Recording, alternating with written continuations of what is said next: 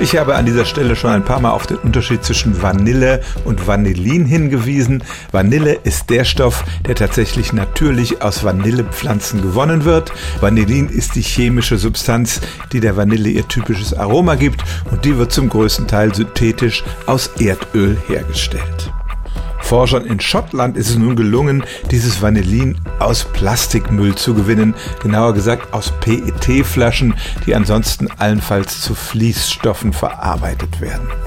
Dazu haben sie aus dem Plastik zunächst mal den Bestandteil Tereftalsäure isoliert und auf diese Säure haben sie dann genetisch modifizierte Kolibakterien angesetzt und die haben tatsächlich fast 80 Prozent dieser Säure in Vanillin umgewandelt.